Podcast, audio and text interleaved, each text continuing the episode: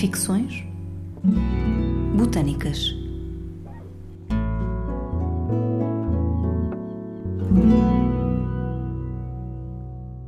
Hoje damos a conhecer uma carta ficcionada a partir de elementos históricos e bibliográficos publicados sobre dois ilustres personagens da cidade do Porto, ambos bibliófilos, dedicados ao estudo e tradução de livros científicos e históricos, mas que também se entregaram à botânica em algum momento das suas longas vidas. Um deles, o conselheiro Agostinho Albano de Silveira Pinto, foi um liberal exilado e lente de diversas cadeiras na Academia Real da Marinha e do Comércio. Este homem polifacetado e lutador foi não só o primeiro professor de botânica e agricultura na cidade do Porto, mas também se notabilizou como defensor da agricultura portuguesa e, em particular, dos lavradores do Alto Douro.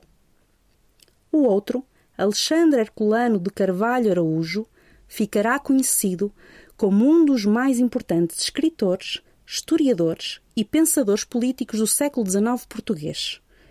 Com uma formação de base nos oratorianos em Lisboa, passando pela Academia Real da Marinha, frequenta em 1830 a aula de diplomática na Torre do Tombo, que lhe proporcionará as bases teóricas e práticas para os futuros trabalhos em bibliotecas e cartórios do Reino. No momento que ficcionamos, Alexandre Herculano era ainda um jovem de 23 anos. Passara pouco mais de um ano após o seu desembarque com os Bravos de Mindelo, o exército de exilados liberais e de mercenários que aportaram um pouco a norte do Porto em 8 de julho de 1832 com o intuito de derrubar o governo absolutista de Dom Miguel. Liderado por Dom Pedro, Duque de Bragança e regente do reino, este exército foi forçado a entrincheirar-se na cidade do Porto, sendo incapaz de romper o cerco imposto pelas tropas miguelistas. Alexandre Herculano era então um soldado 35 da Terceira Companhia e refere-se que durante o cerco do Porto não houve tiroteio ou sortida em que não arriscasse a vida mas também se tornou notado pelo seu trabalho voluntário e espontâneo na preservação das bibliotecas que tinham sido abandonadas pelos proprietários ou sequestradas pelos liberais. Foi então libertado da frente de guerra por ordem real, sendo incumbido de ajudar a inventariar e selecionar os acervos das bibliotecas privadas e eclesiásticas que viriam a constituir o primeiro núcleo bibliográfico e documental da Real Biblioteca Pública da cidade do Porto. A biblioteca será formalmente fundada em 9 de julho de 1833 e Alexandre Herculano ocupará nela o lugar de segundo bibliotecário ainda nesse mesmo mês. Mas o cerco continuava. Cerca de 15 dias após a criação da biblioteca, as tropas miguelistas ensaiam aquela que foi a última das grandes investidas contra o Porto, que se salda por um fracasso. No dia seguinte, 26 de julho, Dom Pedro embarca para Lisboa, que dois dias antes tinha sido ocupada por tropas liberais. A luta desloca-se para sul e as tropas miguelistas vão reduzindo as suas forças e alargando o cerco em torno do Porto. Pouco passava de meados de agosto de 1833, quando as últimas tropas miguelistas nas cercanias imediatas da cidade, as de Vila Nova de Gaia, retiram mais para sul, mas não sem antes incendiarem os armazéns que continham um dos principais valores da cidade do Porto, o vinho da região demarcada do Douro, receando que os liberais o pudessem usar como moeda de troca pelo apoio das tropas inglesas. Ao criar a biblioteca, Dom Pedro estabeleceu que os duplicados de obras científicas fossem entregues à Academia Real da Marinha e Comércio e à Real Escola de Cirurgia. Com este pano de fundo, escrevemos uma carta que poderia ter sido da autoria do professor liberal Silveira Pinto, contactando Alexandre Herculano na tentativa de receber o apoio literário e científico de que necessita para os seus alunos da cadeira da agricultura e reerguer aqueles que acredita serem os maiores valores do povo português, a força das vinhas e a qualidade única do vinho do Douro, conhecido como vinho do Porto. Mas, na realidade, apenas a partir de 1836 começaria a chegar à Academia o primeiro lote de obras de ciências matemáticas, navegação, comércio, agricultura, indústrias e artes, geografia, cronologia e história, ou quaisquer outros ramos de conhecimento com estes relacionados. A Real Escola de Cirurgia, por seu lado, receberia os duplicados das obras que tivessem por objeto a medicina, cirurgia, história natural, física, química ou qualquer outra ciência conexa. Apesar do processo de criação da Real Biblioteca Pública ter sido muito conturbado e discutível, em particular porque se formou a partir do arresto de grandes bibliotecas privadas e das ordens religiosas, finalmente, depois de séculos de censura e de um comércio limitado, os livros tomavam lugar em prateleiras de instituições públicas para a difusão da ciência e das correntes do pensamento europeu. Eu sou a Cristiana Vieira, curadora desta coleção de herbário da Universidade do Porto, e com a minha colega Ana Freitas, conservadora restauradora de documentos gráficos e responsável pela conservação da biblioteca do Fundo Antigo, escrevemos uma carta para celebrar os 200 anos da Revolução de 1820 que teve lugar no Porto, fazendo um brinde aos livros livres e públicos. Acompanhe-nos neste momento que existiu, pelo menos na nossa imaginação. De Agostinho Albano de Silveira Pinto, Academia Real da Marinha e do Comércio, Porto. Para Alexandre Herculano de Carvalho Araújo, Rua de Trás da Sé, número 7, Porto. Porto, 20 de agosto de 1833.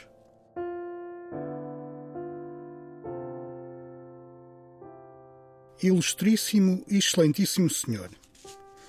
Deus o guarde bem desde a nossa última reunião da Sociedade de Ciências Médicas e Literatura, na sala de sessões aqui na Academia Real de Marinha e Comércio.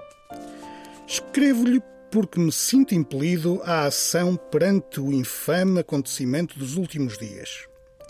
Depois da brilhante vitória de Saldanha, que quebrou a norte e nascente o ferrolho que nos impunham, o malfadado conde de Almer o tal chefe do exército sitiante do lado de Gaia, assim que foi obrigado a retirar, fez explodir os armazéns da Companhia Geral da Agricultura das Vinhas do Alto Douro. O Rio Douro corre ainda vermelho e devem ter-se perdido milhares de pipas de vinho e aguardente.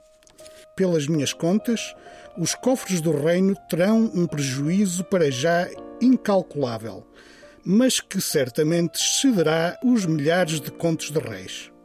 Talvez reste ainda algum do precioso líquido nos esconderijos que se escavaram com a atenção de o proteger dos infortúnios da guerra, mas pouco será. Estes prejuízos irão refletir-se também nas contas da Junta da Companhia Geral da Agricultura das Vinhas do Alto Douro, que custeia as obras, e as aulas da Academia Real de Marinha e do Comércio da cidade do Porto. Por isso, afetam o ensino no Porto.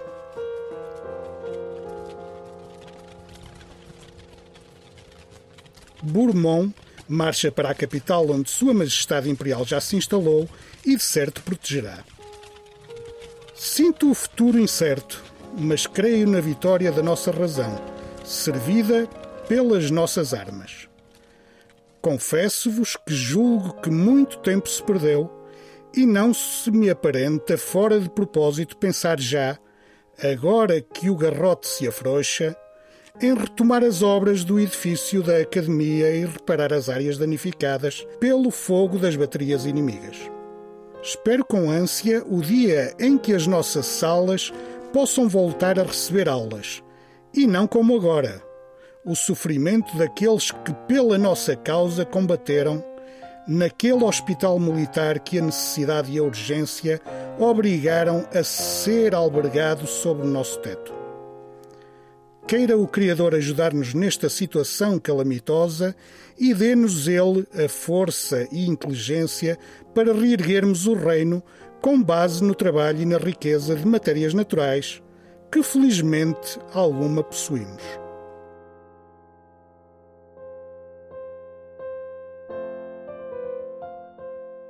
Persuado-me sempre a ver preenchido o fim especial a que me proponho junto dos alunos da Academia Real. Mas os últimos números de inscritos são baixos e, por vezes, nem há aula de agricultura. É preciso alargar as noções um pouco peculiares do que convém ensinar a um futuro agricultor, negociante ou a um bom prático, incutindo-lhe tanto prudência, juízo maduro e exato, sólido e zeloso do bem público, mas também do adiantamento e progresso das ciências. queria a junta desta academia convencer o grande botânico português Félix de Avelar Brutero a ser lente da cadeira de agricultura há muitos anos, aliciando-o com recursos. Mas, como sabe, desde que fui nomeado lente, e isto há mais de 14 anos, que ensino sem livros, terreno ou máquinas. Tudo porque a dotação da Academia atribuída pela Junta da Academia é excedida todos os anos. E se assim continuar, dou-me por plenamente insatisfeito. Sei que os tempos são difíceis, mas a melhoria deste nosso tão fustigado reino, para o qual o ensino de forma fundamental concorre, não se compadece de tão minguado investimento.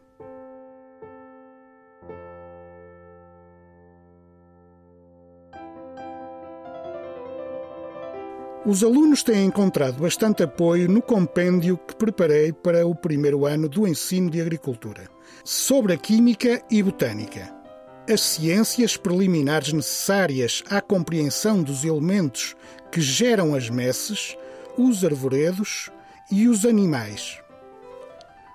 Tive em vista muito especialmente expor aos alunos, em estilo didático, os princípios daquelas ciências sem as quais o estudo da agricultura não seria mais que empírico.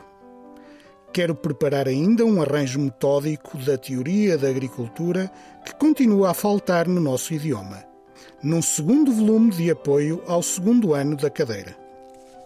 Como sabe, por generosa deferência dos seus donos, existem algumas bibliotecas privadas franqueadas à consulta dos estudiosos. Mas a Biblioteca da Academia Real da Marinha e do Comércio continua, nas palavras do nosso diretor literário, a recuperar do seu estado miserável e vergonhoso pelas compras permitidas pelo subejo do expediente anual. Há cerca de 30 livros de agricultura na biblioteca, mas nenhum sobre vinha.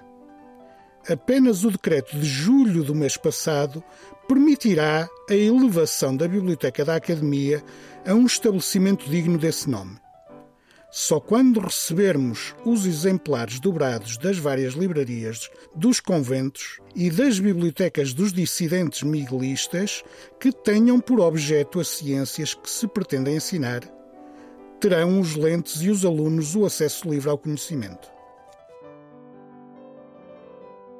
Sei que nos últimos meses o senhor Herculano, depois de ter sido afastado da dura frente da batalha pelo nosso rei, passou a travar, em pleno cerco, outras árduas batalhas perante as tais bibliotecas do clero e dos apoiantes miguelistas e que, enquanto uns aquartelavam tropas e tratavam feridos, o senhor Herculano recolhia, protegia e salvaguardava tanto as alfaias litúrgicas como as magníficas obras da humanidade para a recém-criada Real Biblioteca Pública da cidade do Porto. A Vossa Excelência, como homem de coração votado à causa da pátria e da liberdade, como protetor dedicado da nossa literatura e dos que a cultivam, quero apelar-lhe que procure compêndios de agricultura e, em especial, tratados da vinha e do vinho. E não devo passar em silêncio as excelentes obras preparadas pelo ilustre Domingos Vandelli sobre a agricultura deste reino, nomeadamente sobre algumas produções naturais. Será que, nos seus périplos, encontrou alguma cópia da Memória sobre a preferência que em Portugal se deve dar à agricultura sobre as fábricas? Terá porventura a livraria do Visconde de Balsemão, essa importante biblioteca nobiliárquica, algum tomo dobrado desta obra? Ou a do prelado do Porto, Dom João de Magalhães e Avelar? Tenho para mim, em resumo, que aproveitarão não só aqueles para quem esta obra foi destinada, mas ainda os alunos de agricultura, pois que este opúsculo apresenta um quadro fiel e exato do estado atual desta ciência. Espero encontrar nele a composição orgânica do vegetal da vinha, da sua germinação e da formação da frutificação, que no caso desta planta é o fim de tudo o que se faz no Douro.